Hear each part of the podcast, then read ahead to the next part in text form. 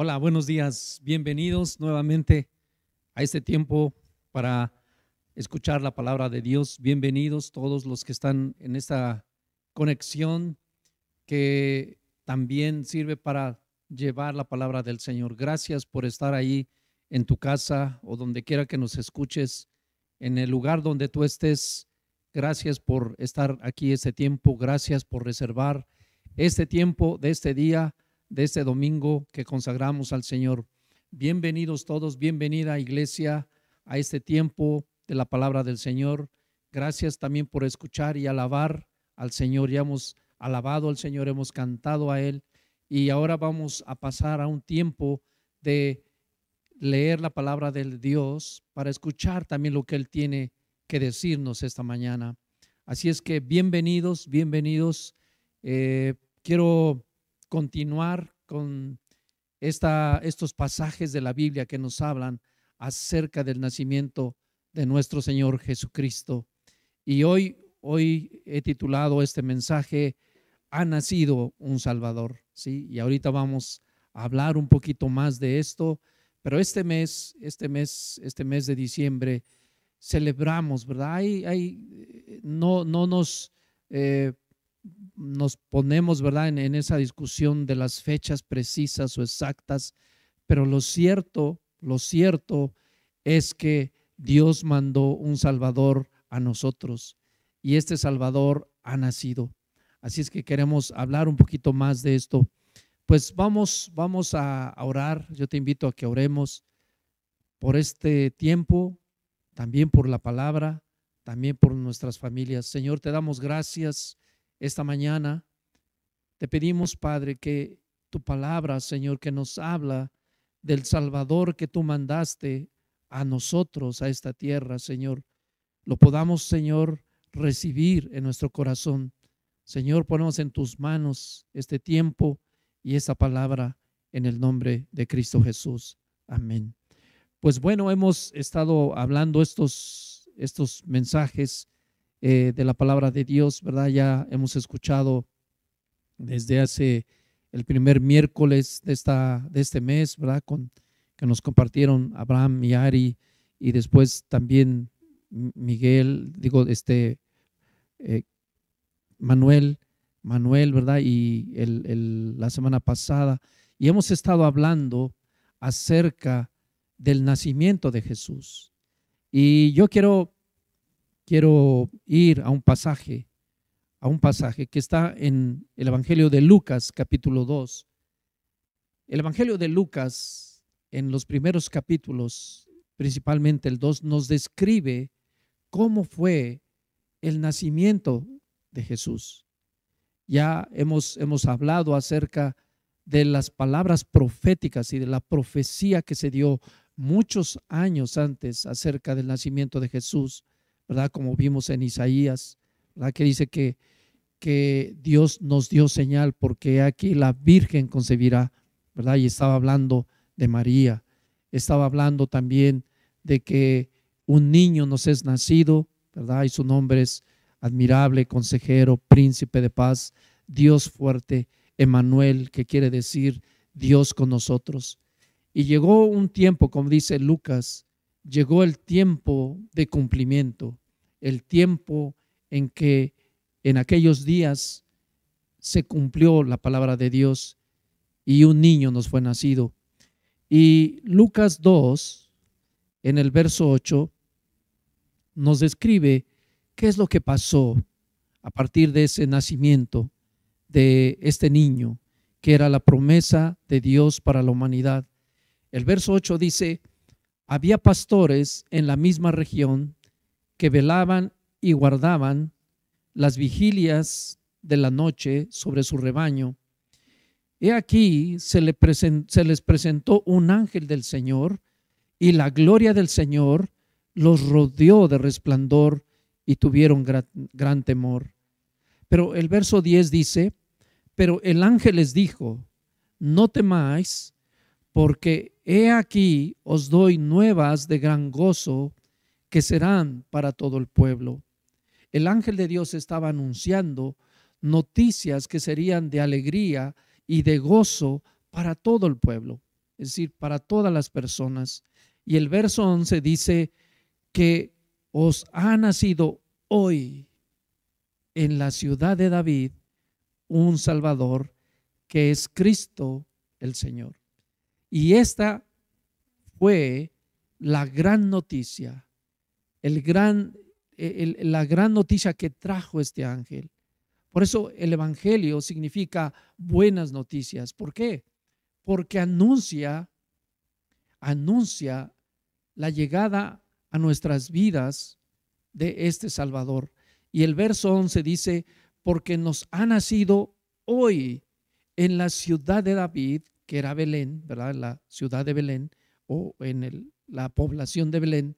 Y Belén quiere decir la casa del pan, ¿verdad? Así se llama. Eso quiere decir Belén.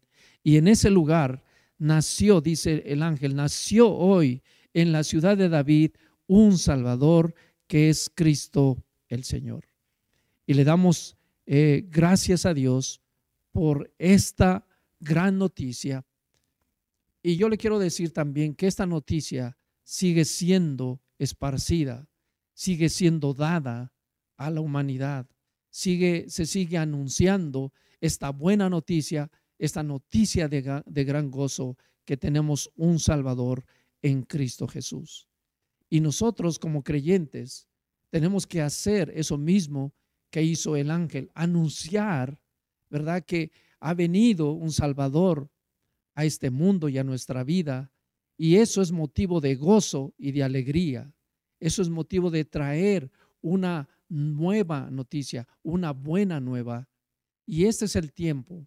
El tiempo también de dar buenas noticias, ¿verdad? Es cuando estamos en dificultades, cuando tenemos muchas circunstancias adversas, cuánto deseamos una buena noticia. Pues la buena noticia llegó a esta tierra desde hace más de dos mil años.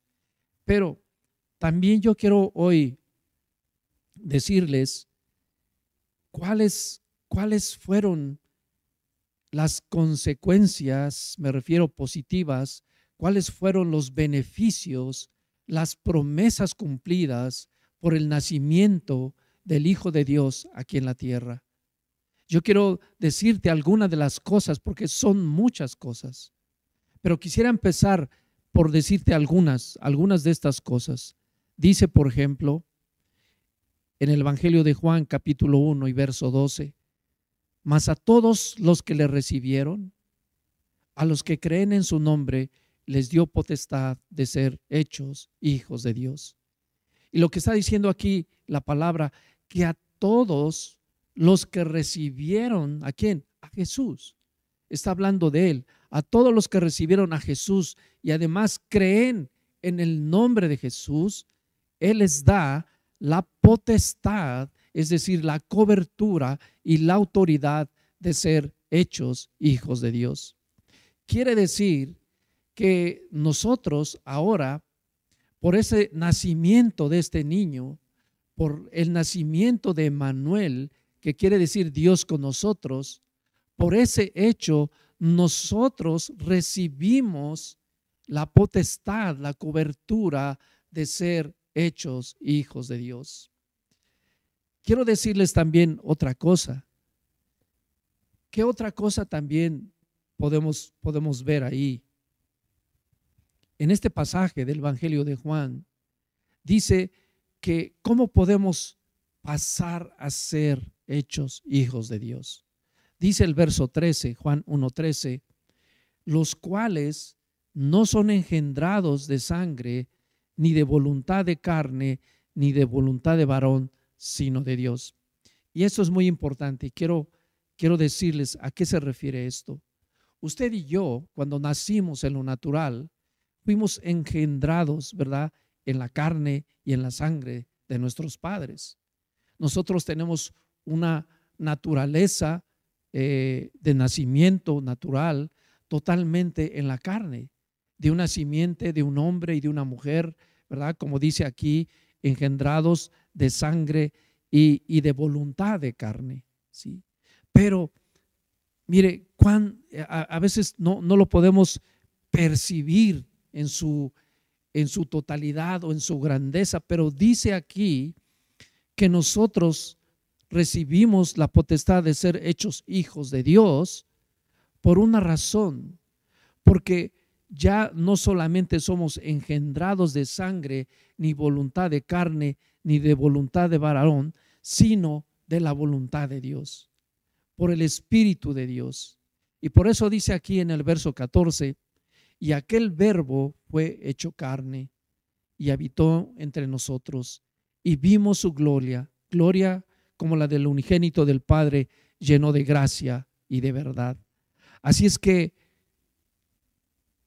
Dios nos dio como bendición de este nacimiento de Emanuel aquí con nosotros, una bendición de ser hechos hijos de Dios.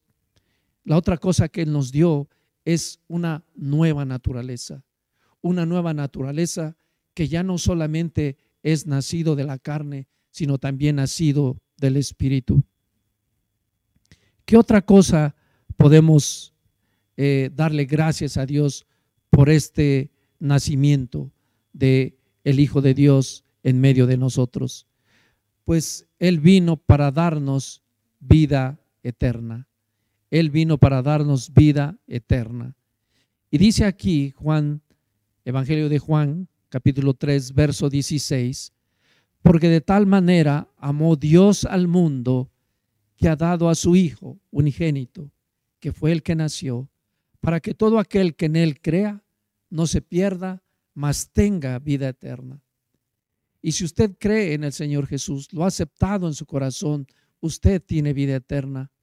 Juan capítulo 5, verso 24 dice, de cierto, de cierto os digo, el que oye mi palabra y cree al que me envió, tiene vida eterna y no vendrá a condenación, mas ha pasado de muerte a vida. ¿sí? Y esta es también una de las bendiciones que tenemos porque un niño nos ha nacido, un Salvador ha nacido el día de hoy, llamado Cristo, nuestro Salvador.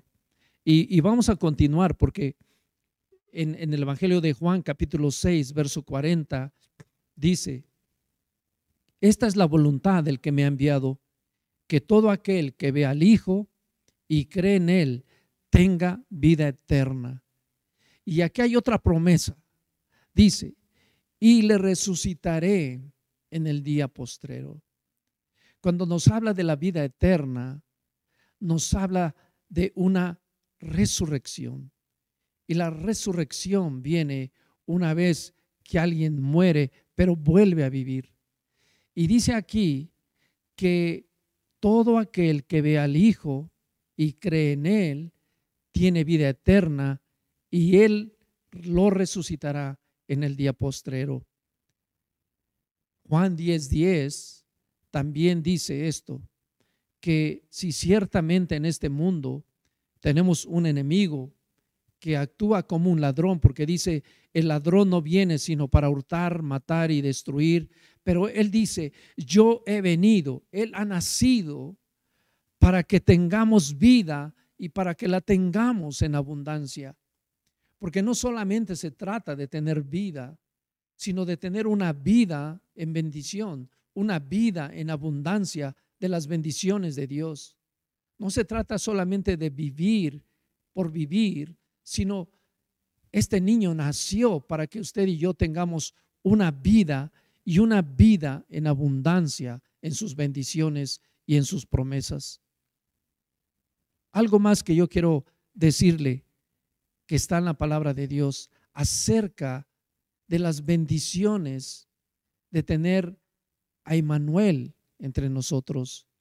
Dice también que nos ha venido a dar un alimento, pero no solo un alimento material, no solamente un alimento que nutre nuestro cuerpo, sino un alimento que nutre nuestro espíritu y que a través de eso también nutre a nuestra alma, a nuestros pensamientos, a nuestra voluntad y por tanto también como consecuencia a nuestro cuerpo.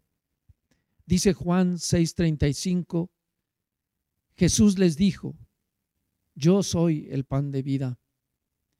El que a mí viene nunca tendrá hambre y el que en mí cree no tendrá sed jamás. Y yo quiero explicar un poquito de esto porque a veces cuando lo leemos, ¿verdad? Dice Jesús, yo soy el pan de vida. Jesús es el pan de vida. Y luego dice, el que a mí viene nunca tendrá hambre. Y a veces pensamos, oye, se, se refiere a que nunca voy a tener deseo de comer un pan, una tortilla o, lo que Dios me da. A eso se refiere, a que ya no tendré hambre. Y luego dice también, al que en mí cree, no tendrá sed jamás. Y, y no solamente está hablando, no está hablando de las cosas materiales o naturales. Hay un pasaje que, no, no voy a entrar por, por razones de tiempo, pero sí lo quiero traer a, mencionarlo. Eh, en el Evangelio de Juan, capítulo 4, nos habla del encuentro de Jesús y una mujer que vivía en Samaria, la samaritana. Y en particular esa mujer tenía un pasado en su vida, algo en su vida que no había sido saciado. ¿sí? Habla la historia de que esta mujer había tenido varios esposos, ¿sí? más o menos como cinco esposos, que tal vez dirán, oye, son muchos, son pocos, pues son muchos, ¿verdad? En, en, en, lo que Dios propone para el matrimonio, lo que Dios dice para el matrimonio. Y cuando dice, nunca tendrá hambre y nunca tendrá sed, ¿sabe a qué se refiere en este ejemplo? Es que esta mujer había tenido un matrimonio, pero, pero su, su deseo de, de, tener a lo mejor otro matrimonio, no saciaba y tenía otro, tuvo otro. Y lo mismo para el hombre, ¿no? El ejemplo ahí es de una mujer, pero, pero aplica para cualquier, cualquier género, ¿sí? Y entonces, lo que quiere decir este, este, este pasaje es cuando nosotros no estamos saciados del bien, el hambre que tenemos en nuestro ser es de hambre de otras cosas que no son buenas. Por eso en, los matrimonios, por ejemplo, o en los, en los divorcios, hay personas que dicen, llevo mi tercer matrimonio y, volvió a hacer lo mismo. ¿Y sabe qué están pensando? En un cuarto matrimonio. Porque esa hambre, esa hambre no está saciada del bien. Pero cuando Jesús viene a la vida de alguien, él sacia, Él es el pan de vida. Y entonces ya no hay hambre, ya no hay deseo de buscar otro alimento que no sea el elemento, el, el pan correcto, que es el pan de vida. Por eso Jesús dice, yo soy el pan de vida. Y sabes, cuando viene Jesús a nuestra vida, Él sacia nuestra vida. Él llena estos vacíos en nuestro ser y somos saciados de ese pan. Y cuando alguien está saciado de ese pan, no tiene necesidad de buscar otras cosas. Por eso dice que el que viene a Él, ya nadie tendrá hambre de buscar lo bueno, de buscar el pan de vida. Y también dice que el que en mí cree no tendrá sed jamás. Por eso en este diálogo también Jesús le pide a la mujer que le diera de beber. Y la mujer le puede dar de beber, pero agua natural solamente, del que sacaba físicamente del pozo. Pero Jesús le dice, si tú supieras quién está hablando contigo, tú le pedirías a él de beber. Porque no estaba hablando de, de darle, ofrecerle un agua como esta que quita la sed momentáneamente, sino que le estaba diciendo, yo puedo darte ese pan de vida que quitará de ti el deseo de buscar cosas extraviadas, desviadas, que no están bien. Por eso Jesús es nuestro pan de vida. Emanuel, el niño que nació, el príncipe de paz, el admirable, el consejero, el Dios fuerte, es el pan de vida para nosotros. Quiero continuar porque hay, hay muchas, muchas más cosas que tenemos como bendición, porque un niño nos ha nacido, porque hoy, hoy ha nacido un Salvador, como dijo la noticia del ángel. Dice aquí Juan 17, capítulo 20. ¿Sabe que, que uno de los beneficios, de las bendiciones que tenemos, porque Dios mandó a su Hijo unigénito y nació aquí en la tierra, es la unidad? Pero no solamente la unidad entre nosotros, no solamente la unidad con nuestros seres, sino la unidad con Dios. Porque la palabra de Dios dice, ¿verdad? Eso, eso lo expliqué también al principio eh, en, la otra predicación, que cuando Adán y Eva desobedecieron a Dios, fueron echados, dice, del Edén, fueron apartados de la presencia de Dios. Y lo que hizo Jesús fue otra vez unir ¿sí? Fue otra vez juntar a Dios con el hombre. Vino a dar esa unidad nuevamente para que el hombre, el ser humano, no viviera apartado por la eternidad de Dios. Pero tenía que venir alguien que pudiera volver a juntarlos, pero a través de un sacrificio que Dios mismo había declarado en su palabra. Y por eso Él vuelve a dar esa unidad. Y dice aquí Juan capítulo 17 y verso 20, mas no ruego solamente por estos, sino también por los que han de creer en mí por la palabra de ellos, para que todos sean uno, como tú, oh Padre, en mí y yo en ti, que también ellos sean uno en nosotros, para que el mundo crea que tú me enviaste. Y lo que estamos recibiendo como bendición por el nacimiento de este Salvador es que Él vuelve, nos vuelve a unir con el Padre. Y aquel que está en unidad con el Padre, ¿sabe qué, qué es lo que pasa? Que su vida cambia, que su vida se restablece, que vuelve a tomar los caminos correctos de Dios.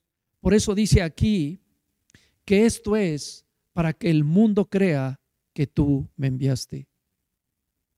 ¿Sabes cómo el mundo cree que vino un Salvador a la tierra? Cuando ve la vida de los creyentes en unidad con Dios.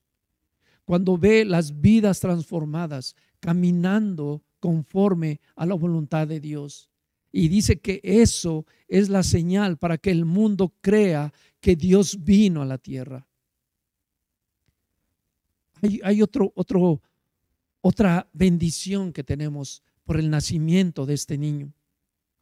Juan 11:25, en aquel pasaje, cuando resucita Lázaro, cuando habla con, con Marta y con María, las hermanas de Lázaro, él llega y les dice, les dice esta verdad, les declara esta noticia de gran gozo. Acuérdense que las hermanas de Lázaro estaban tristes, por supuesto, porque Lázaro había muerto y estaba ya en una sepultura hace cuatro días. Estaba, eh, estaban pasando un tiempo de, de luto en su casa. Pero dice Juan 11:25, le dijo Jesús, les dijo a ellas, yo soy la resurrección y la vida. El que cree en mí, aunque esté muerto, vivirá y todo aquel que vive y cree en mí no morirá eternamente. Y les hace esta pregunta, ¿creen esto? Y esa es la noticia que sigue siendo válida y vigente hasta hoy en nuestros días. Este año particularmente ha sido difícil, no solamente para usted y para mí, para la humanidad entera o para casi toda la humanidad que estamos en este planeta Tierra. Este año no ha sido sencillo, no ha sido fácil, pero así como Marta y María estaban pasando por un tiempo tan difícil, tan duro como el haber perdido a un hermano, Vino entonces esta noticia, esta buena noticia que vino por haber sido enviado el Salvador llamado el Cristo a esta tierra, que dice, yo soy la resurrección y la vida. Y el que cree en mí, aunque esté muerto, vivirá. Y si está vivo y cree, no morirá eternamente. Oh Señor, gracias Señor por tu buena palabra, por tus buenas noticias, Señor. Porque en tiempos de angustia tu palabra viene y esa noticia como aquel ángel que les dijo, no teman, no teman porque hoy nos ha nacido un Salvador en la ciudad de David llamada Belén, que quiere decir casa de pan. Y yo te digo, Él ha nacido y está con nosotros, Emanuel con nosotros. Y otra cosa que yo te quiero comentar es el ejemplo de vida que Él nos dio. Este niño que, que creció, que se fortaleció, que vivió en una familia, que ahorita voy a tocar ese punto. Pero sabes que este niño que creció nos dio un gran ejemplo. Es nuestro ejemplo a seguir. Y uno de, entre tantos ejemplos que Él nos dio, nos dio este, el de ser humilde y de servir a los demás. Porque Él siendo el Hijo de Dios, siendo Dios que, como dice la palabra, no se aferró a eso, sino que Él mismo se despojó de eso y vino a los seres humanos, vino a la humanidad para vivir una vida de humildad y de ejemplo. Y déjeme le cuento un poquito lo que está en el Evangelio de Juan capítulo 13. Jesús, muy poco tiempo antes de ir a la cruz, quiso pasar, quiso celebrar lo que hoy conocemos y celebramos usted y yo, la Santa Cena, la última cena, donde instituyó la cena del Señor. Él pasó un tiempo con sus discípulos y él sabía que, en poco tiempo se iba a cumplir también la, la palabra de Dios en la vida de él, que iba a ser crucificado. Pero antes de eso, en, en esa reunión con sus discípulos, dice el verso 12, así que después que les hubo lavado los pies, tomó su manto, volvió a la mesa y les dijo, ¿sabéis lo que os he hecho? Y Jesús estaba refiriendo porque empezaron a cenar, pero de repente Jesús se levanta, interrumpe ese tiempo de la cena. ¿Sabe para qué? Para mostrarles a los discípulos y a nosotros la humildad que él tenía y él empieza a lavarle los pies a todos sus discípulos. Y hay un detalle ahí que le quiero decir. Ahí también estaba Judas. Judas seguía ahí. Judas estaba en la cena de los discípulos. Y Jesús lavó los pies por igual a todos. Y cuando él termina, regresa a la mesa y les pregunta, ¿saben lo que yo les he hecho?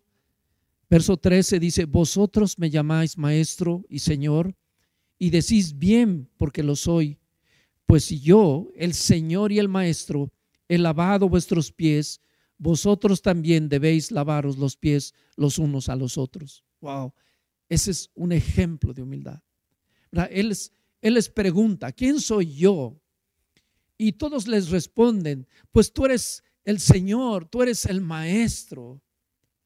Y Él nos dice, pero si yo siendo el Señor y siendo el Maestro, les he lavado a todos ustedes, yo quiero que ustedes también laven los pies de unos a otros. Y lo que estaba diciendo, no tienen que sentirse más unos que otros, no tienen que ser más unos que otros, sino tienen que ayudarse, tienen que servirse unos a otros. Tienen que, en este caso, en este ejemplo, lavarse los pies. ¿Sabes por qué? Porque en aquella cultura el que lavaba los pies era el del menor rango, vamos a decir, de autoridad, lo que tenían en las casas. El que lavaba los pies a los visitantes no era el dueño de la casa o el hijo del dueño de la casa, no, era aquel siervo que tenían ahí sirviendo, el que no aparecía, el que estaba por ahí atrás de, de, todo, ¿verdad? Que nadie veía, pero que hacía muchas cosas. Él era el que lavaba los pies a los visitantes y Jesús, tomando ese ejemplo de esa cultura, les está diciendo, yo soy el que les lavo los pies. Aunque ustedes me dicen que soy el Señor y el Maestro.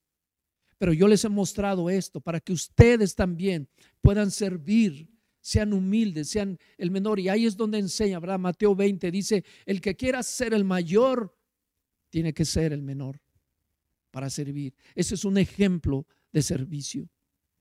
Y otro más, hay muchos más, hay muchos más, pero yo quiero ahora concluir este, este bloque y, luego pasar al siguiente. Pero Sabes, dice en Génesis capítulo 3 que cuando Adán y Eva fueron, eh, dice la palabra literalmente, echados del Edén, del paraíso, de la comunión con Dios, dice que había un camino que llevaba a este lugar, pero que en ese camino pusieron ángeles con espadas, dice que de fuego que se revolvían, ¿sí? Quiere decir que era imposible que regresaran. No era posible regresar por ese camino al lugar de donde estaban. Ya no podían regresar por ellos mismos. Porque es ese camino, en ese camino, al intentar caminar de regreso, dice que había como espadas de fuego revolviéndose, ¿verdad? Quiere decir, agitándose. Nadie podía esquivarlas, ¿verdad? Para decir, uy, por acá le gano. No, no, es imposible. Humanamente era imposible regresar. Pero dice la palabra de Dios, ¿por qué aquí yo les doy buenas nuevas? Que os ha nacido un Salvador. Y este es Jesús, el que nació. Y dice Juan 14, 6, Jesús les dijo, yo soy el camino y la verdad y la vida, y nadie viene al Padre sino por mí. ¿Y sabes qué estaba diciendo? Eso, ese camino que vieron que era imposible transitar humanamente, ese camino que estaba cerrado para el ser humano, para volver otra vez al lugar con el Padre. Yo soy el camino para llevarlos ahí. Yo soy ese camino vivo por donde ustedes pueden regresar al lugar donde pertenecen, que es a la presencia de, Dios, al lugar para que estén en comunión con Él, para que estén en aquel lugar para lo cual ustedes fueron hechos. Y esa es la bendición, porque un Salvador nos ha nacido hoy. Hoy nos ha nacido un Salvador, dijeron los ángeles a los pastores. Y por eso Jesús dice aquí en este Evangelio, Juan 14, 6, Jesús les dijo, yo soy el camino. ¿Cuál camino? Ese, el que lleva al Padre. El que ahora podemos entrar a través de Jesús al lugar santísimo, al lugar de la presencia, al lugar donde hay comunión del hombre con Dios. Y dice, yo soy la verdad y la vida y nadie, ¿sí? Eso también quiero resaltarlo, dice aquí, nadie, nadie viene al Padre sino por mí. A veces escuchamos un dicho que todos los caminos llevan a Dios. No, no, no. Solo hay un camino, se llama Jesús. Solamente hay un camino y este es Jesús. Aquí claramente dice, y además dice que nadie, ¿verdad? No, no es que digan, oye, pero es que algunos no lo necesitan. No, dice nadie, nadie viene al Padre si no es por mí. Y dice, si me conocieran, si me conocieseis, también a mi Padre conoceráis. Y desde ahora le conocéis y le habéis visto. Porque dice Colosenses que Él es la sustancia del Dios invisible. Muy bien, quiero, quiero yo también contarles un poquito acerca de, todo esto, de todo esto eh, en mi vida, ¿sí? Eh, en mi vida eh, propia, pues, ¿sí? Y yo quiero mencionar un, un versículo. Lucas 19, 9 nos habla de un pasaje de un hombre llamado Saqueo. Un hombre que, que no tenía una vida buena, ¿verdad? Que él sabía que, que las demás personas sabían que él no hacía las cosas bien. Pero un día escuchó de Jesús. Un día oyó que Jesús iba a pasar por donde él estaba. Y dice la escritura, Lucas 19, es, un, pasaje ahí. Y dice que Lucas, Lucas narra que este hombre, Saqueo, tuvo un deseo en su corazón. Él quería ver a Jesús. Él había escuchado, pero no lo había visto. Y en aquel entonces Jesús le seguían multitudes de personas. Así es que había que formarse en primera fila o escabullirse entre las personas para estar allí en un lugar donde pudieran ver directamente a Jesús. Pero este hombre era, dice que era bajo de estatura, así es que había personas más altas, no lo podía ver, pero él dice que optó por subirse a un árbol, dijo, bueno, de aquí sí lo podré ver, cuando pase por lo menos, ¿verdad? Lo podré mirar con mis ojos quién es Jesús, porque he escuchado mucho de él, pero no sé quién es, no lo he visto. Y tenía en su corazón ese deseo de encontrarse con Jesús. Pero, mire, Jesús identifica el corazón que tiene ese deseo de encontrarse con Jesús, pero que hay muchos obstáculos que no le permiten. Hay muchas cosas que, que no le dejan ver a Jesús. Pero dice que cuando Jesús iba pasando por ese lugar, Jesús sabía que Saqueo estaba en el árbol. Así es que él se detiene frente al árbol y mira hacia arriba y ve a Saqueo y ve a este hombre y le dice, Saqueo, baja de ahí. Imagínense Saqueo que buscaba encontrarse con Jesús y que se había conformado al menos con verlo de lejos. Pero hoy se da cuenta que Jesús detiene todo, detiene a todos para hablar con él. Y ahora Jesús tiene un diálogo exclusivamente para él. Y Jesús le llama y le dice que baje y le dice que quiere ir a su casa. Imagínense a Saqueo, que, que estaba conformándose por lo menos con verlo, pero hoy aquel que quería ver detiene a todos y ahora le dice, quiero ir a tu casa.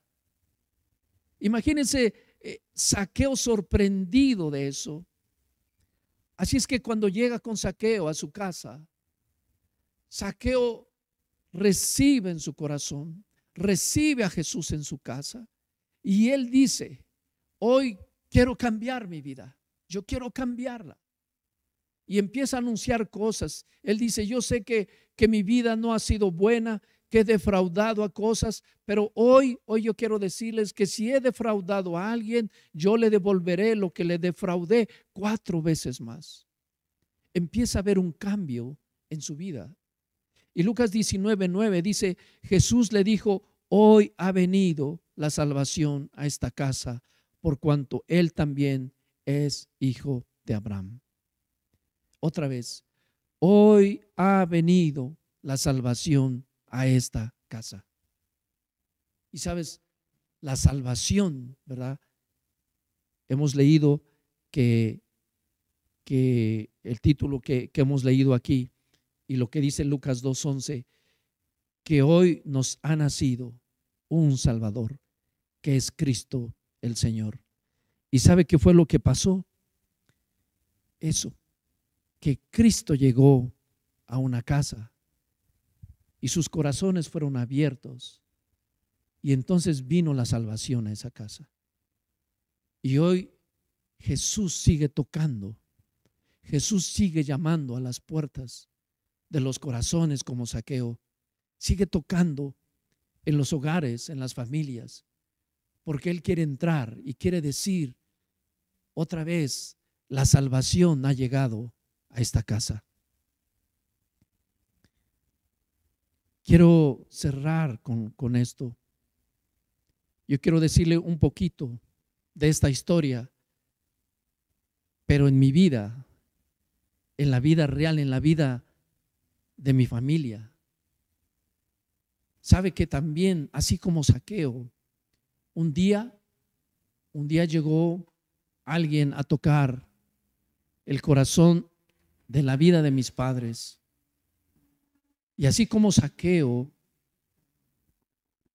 que a lo mejor ellos habían escuchado de Dios, habían escuchado de Jesús, pero, pero no le conocían. Pero un día, pero un día alguien les llamó y les dijo, quiero ir a tu casa. ¿Y sabe qué pasó? Fue a mi casa. Usted dirá, vino Jesús no, como persona como tal, pero vino el mensaje de Jesús. Vino el mensaje de que un Salvador había nacido y estaba buscando un lugar donde morar. Cuando nació Jesús dice que no había lugar para él en el mesón porque porque muchos lugares no le dan lugar a Jesús. Pero en mi casa hubo un lugar para él, para escuchar la palabra, para escuchar el mensaje. Y aquella vez vino y tocó la puerta de mi casa, de mis padres. Y ellos abrieron su corazón. Y llegó el Evangelio a mi casa. Y luego de eso, vinieron cambios que yo vi primeramente en la vida de mis padres. Así como tal vez los hijos de saqueo han de haber dicho, este no es mi papá.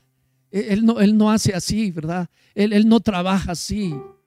Así tal vez como los hijos de saqueo se sorprendieron. Yo me quedé sorprendido también de las cosas que, que Dios empezó a hacer en la vida de mis papás. Ellos tenían antes una vida diferente, pero cuando conocieron a, Dios, cuando no solamente le escucharon, sino cuando abrieron su corazón y vino el Evangelio a mi casa, ellos empezaron a cambiar y yo me quedé sorprendido de muchas cosas. Algunas cosas que yo decía, esto no lo podemos cambiar, tenemos toda la vida haciéndolo. Me han enseñado incluso eso. Pero este es Jesús. Este es el Salvador que quieren hacer en los hogares, en las casas. ¿Sabes que Jesús mandó, Dios mandó a su Hijo unigénito a la tierra? ¿Y sabes qué escogió? Para, para, que él pudiera vivir aquí. Era el, el, Hijo de Dios, podía decir, tú no necesitas de nada ni de nadie, yo te voy a cuidar porque eres mi hijo, pero, pero no, ¿sabes qué hizo Dios? Dios confió a su hijo en una familia. Había una familia. José, María. ¿Sabes que lo puso en medio de una familia? Y estamos en la época, en los tiempos que hablamos de la Navidad. Navidad quiere decir nacimiento. Y Dios quiere nacer en tu casa, nacer en tu familia y está tocando. Y en aquellos días no hubo lugar para él en el mesón, sino hubo lugar en un rincón, en un pesebre. Y sabes, sabes que los la Biblia Lucas describe que vinieron unos hombres tan importantes que eran reyes en sus lugares, en sus ciudades. Y sabes que no fueron al mesón, fueron a ese lugar humilde, donde había, dice, un pesebre. ¿Sabes cómo es un pesebre?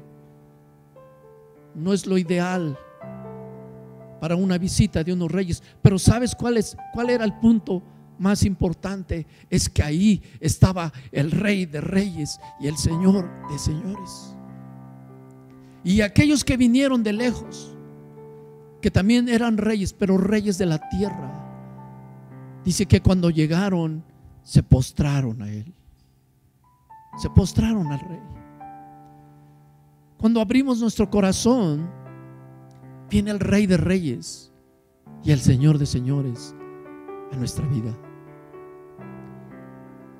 Quiero decirte también que hay, hay, hay un, un pasaje, quiero ir cerrando con esto. Mira, hay muchas más, pero yo, yo, yo tomé este. Efesios 5, 25 dice, maridos, amad a vuestras mujeres, así como Cristo amó a la iglesia y se entregó a sí mismo por ella Cuando he leído esto, eh, también he, dicho por cómo, cómo es, qué, qué es lo que vino a hacer este niño que nos ha nacido en este pasaje. Pues como te dije, tiene que ver con la familia. Y la familia tiene que ver con el matrimonio. Y sabes que, vino Jesús con su nacimiento a darle un valor, a elevar, ¿sí? al nivel de su designio y de su voluntad, lo que tiene que ver con la familia y lo que tiene que ver con el matrimonio. Y yo te voy a decir por qué aquí dice, maridos, amen a sus mujeres, así como Cristo amó a la iglesia. Y sabes que cuando nace Cristo, vino por su iglesia. Y la iglesia somos nosotros. Así como Cristo amó la iglesia. Y él estaba diciendo, yo quiero que ustedes en su matrimonio busquen el amor al mismo nivel que tuvo Cristo por su iglesia. Cristo nació aquí en la tierra y ciertamente padeció, pero ¿sabes por qué? Por el amor a su iglesia. Por el amor que tiene para ti y para mí. Porque la iglesia no es el edificio no nos estamos congregando presencialmente en los edificios, algunos pequeños, grandes, como sea. Sabes, la iglesia está aquí. Tú y yo somos la iglesia.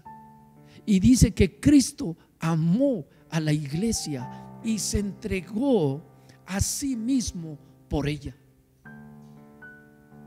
Así es que la llegada de este niño nos está mostrando el gran amor que tiene el Señor por su iglesia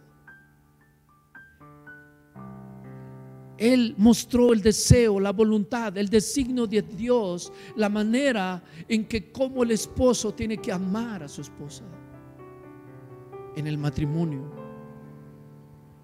El Salvador nació para mostrarnos cómo Él ama a su esposa, a la iglesia, y la amó y se dio por ella.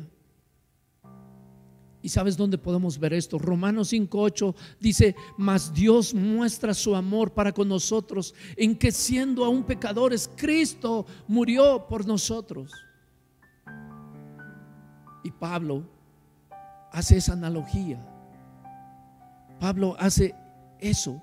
Y sabes, encontramos en la palabra de Dios que nosotros somos el cuerpo, la iglesia es su cuerpo y Cristo es la cabeza de la iglesia. ¿Y sabes qué dice aquí más?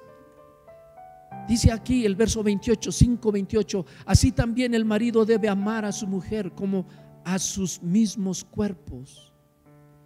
Está hablando otra vez. ¿Quién es el cuerpo? La iglesia. El que ama a su mujer a sí mismo se ama porque nadie aborreció jamás, jamás a su propia carne, sino que la sustenta y la cuida, como también Cristo a la iglesia. Porque somos miembros de su cuerpo y de su carne y de sus huesos. Para esto está el Salvador, para esto nació el Salvador. Así es que yo te invito, yo quiero cerrar aquí. Y quiero pedirte que, que oremos que oremos y que le digamos gracias al Señor también por haber nacido en nuestro corazón, por haber nacido en nuestra casa. Y Dios sigue tocando las puertas de las familias. Y Él quiere entrar y quiere estar con nosotros. Porque hoy nos ha, ha nacido un Salvador. En la ciudad de David en aquel tiempo, pero hoy quiere nacer en la ciudad, en tu casa, donde tú estás. Allí quieren hacer, esa es la Navidad, eso es lo que celebramos. Esto es lo que celebramos, pero también anunciamos que Él quiere entrar y nacer en el corazón de las personas. Él quiere entrar y nacer en las familias. Y algo más te quiero decir, como dice la escritura, y la bendición no solamente es para nosotros, sino para nuestros hijos. Yo no tengo duda alguna de que por esta bendición que llegó a mi casa, para mis padres y para todos mis hermanos, y sin duda, yo no tengo duda alguna de que por, por la voluntad de Dios, por lo que Él tiene en su voluntad, yo estoy aquí hablando de eso. Y le doy gracias a Dios. Le doy gracias a Dios porque mis padres abrieron, abrieron el corazón. Dijeron, Señor Jesús, aquí hay un lugar para ti. Esta es mi casa, esta es mi vida, estos son mis hijos. Y ha venido una bendición a las siguientes generaciones. Y yo hoy lo veo con mis hijos, hoy lo veo con la descendencia, las generaciones de mis padres que también ha descendido la bendición. Así es que vamos a orar. Yo te invito a que abras tu corazón. Y si es la primera vez que escuchas un mensaje como estos, o tal vez los has escuchado muchas veces, pero has escuchado, has, has oído de Jesús, pero no le has visto, Él sí te quiere ver. Él sí está anhelando verte, Él sí quiere tener un encuentro contigo. Vamos a orar. Yo te pido que hagas esta oración. Señor Jesús, gracias Señor por salir a mi encuentro, Señor. Gracias Señor porque hoy ha nacido un Salvador en mi corazón. Hoy ha nacido un Salvador en mi familia. Hoy ha nacido un Salvador en mi casa. Señor, gracias. Bienvenido, Señor. Tú tienes un lugar, tienes el mejor lugar que hay en mi corazón, el mejor lugar que hay en mi vida, Señor, el mejor lugar que hay en mi casa, en mi familia, Señor, es para ti, es para ti, Señor. Oh, Señor, gracias por esta noticia de gran gozo, como dijo aquel ángel. Ha venido una noticia de gran gozo, que hoy en esta casa ha nacido un Salvador Hoy en esta casa ha nacido un Salvador. En este corazón ha nacido un Salvador, Señor. Te damos gracias, Padre. En el nombre de Jesús. Amén. Pues familia, que Dios siga llenando los corazones de las casas, de las familias, y que usted y yo anunciemos que ha nacido un Salvador y que este Salvador sigue tocando los corazones y las puertas de las familias. Y esta es la noticia de gran gozo que llevamos. Pues que Dios les bendiga, que pasen un excelente tarde y nos vemos en la próxima transmisión. Hasta luego.